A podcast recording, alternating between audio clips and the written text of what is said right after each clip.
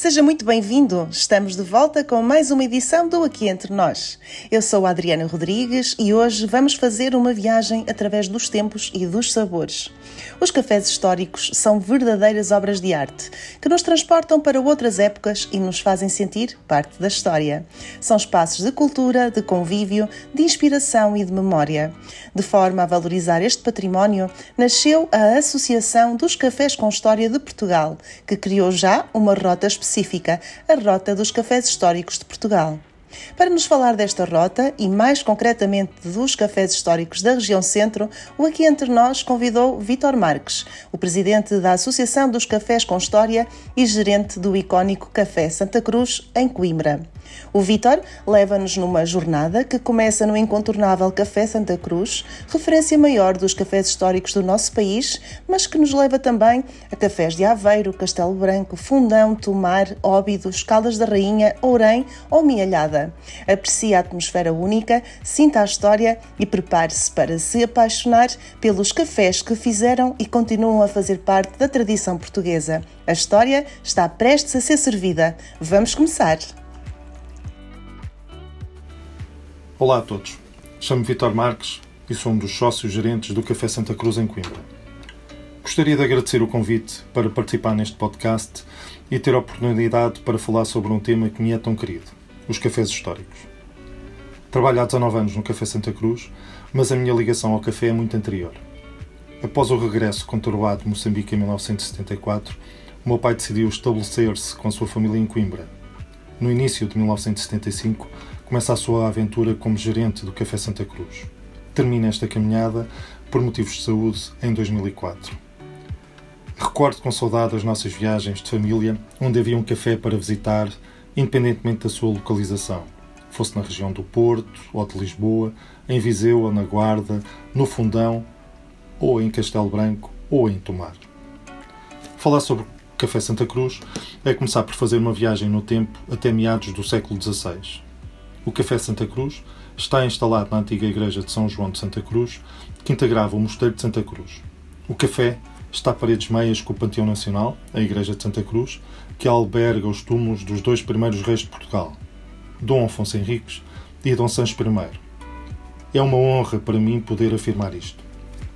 Mas foi também no Mosteiro de Santa Cruz que Fernando Martins de Polhões, o nosso Santo António, foi ordenado sacerdote no início da década de 20 do século XIII, vem estudar para Coimbra para estar em contacto com uma das melhores bibliotecas e salas de ensino da Europa.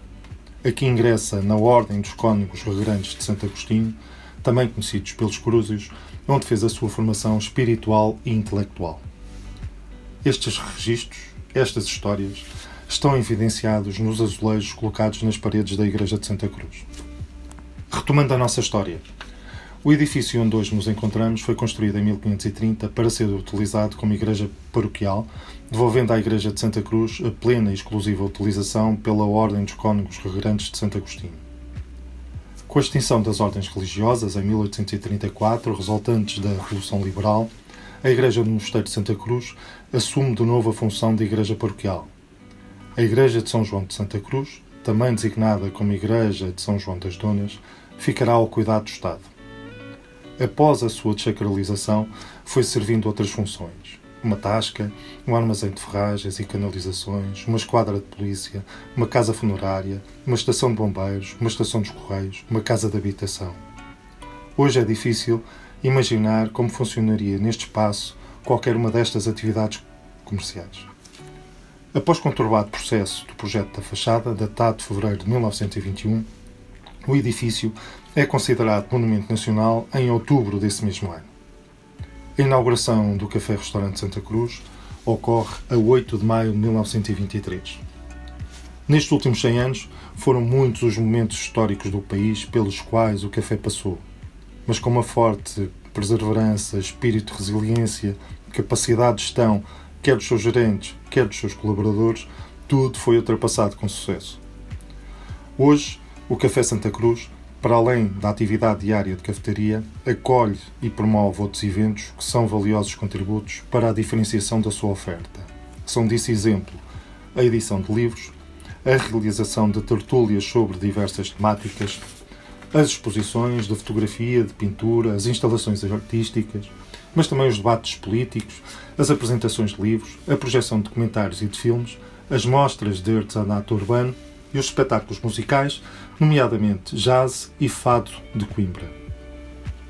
Por outro lado, também é um espaço passível de ser utilizado como cenário de filmes ou de séries, mas também para filmes publicitários ou mesmo para programas de televisão.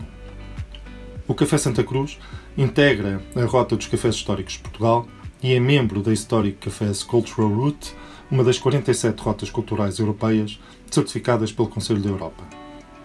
O Café Santa Cruz está localizado em pleno centro histórico de Coimbra, que é Património da Humanidade da Unesco desde 2013. A partir daqui, podemos fazer um pequeno roteiro, entre muitos outros que existem, para visitar antigos espaços do Mosteiro de Santa Cruz, como é, por exemplo, o Jardim da Manga, o antigo refeitório, que é a atual Sala da Cidade, e ainda, um pouco mais distante, o Jardim da Sereia. Na minha opinião, o ponto central desta visita deverá ser a Igreja de Santa Cruz, onde devemos relevar a sua importância, a sua importância no contexto histórico, na fundação, na Constituição e na construção de Portugal. O Café Santa Cruz faz parte da história da cidade de Coimbra. Esta é uma herança, um legado que nos foi transmitido e que temos que saber administrar. Devemos contar e promover a sua história, preservá-lo e acrescentar valor para as gerações futuras. Na região centro de Portugal é possível encontrar cafés históricos, cafés com história, que são uma referência para as suas cidades e vilas. Qualquer um destes estabelecimentos é certamente a referência e o ponto de encontro das suas gentes.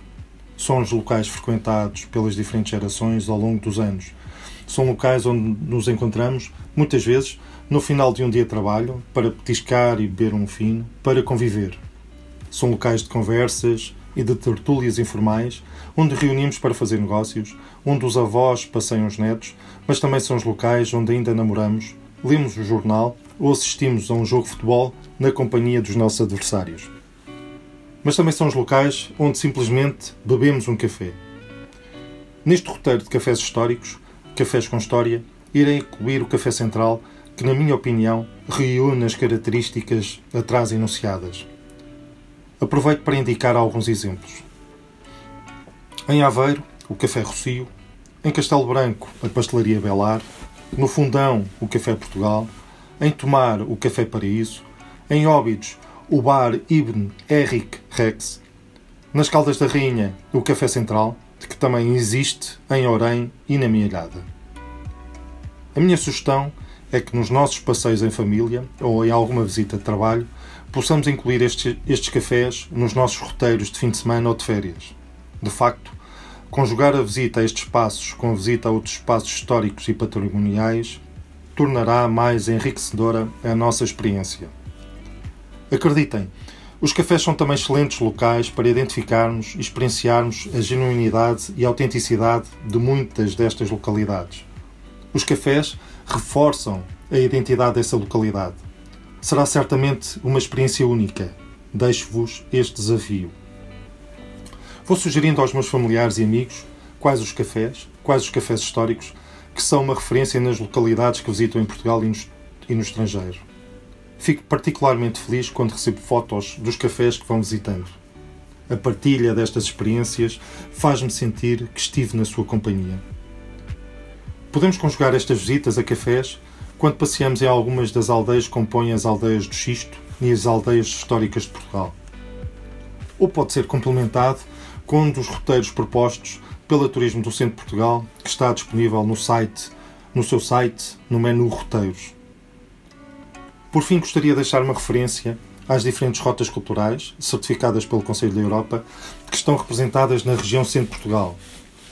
Para além dos cafés históricos, gostaria de mencionar os seguintes exemplos: os jardins históricos, os caminhos de Santiago, a arte rupestre, a arte nova, a Itervitis, o destino de Napoleão as cidades termais, a rede de judiarias.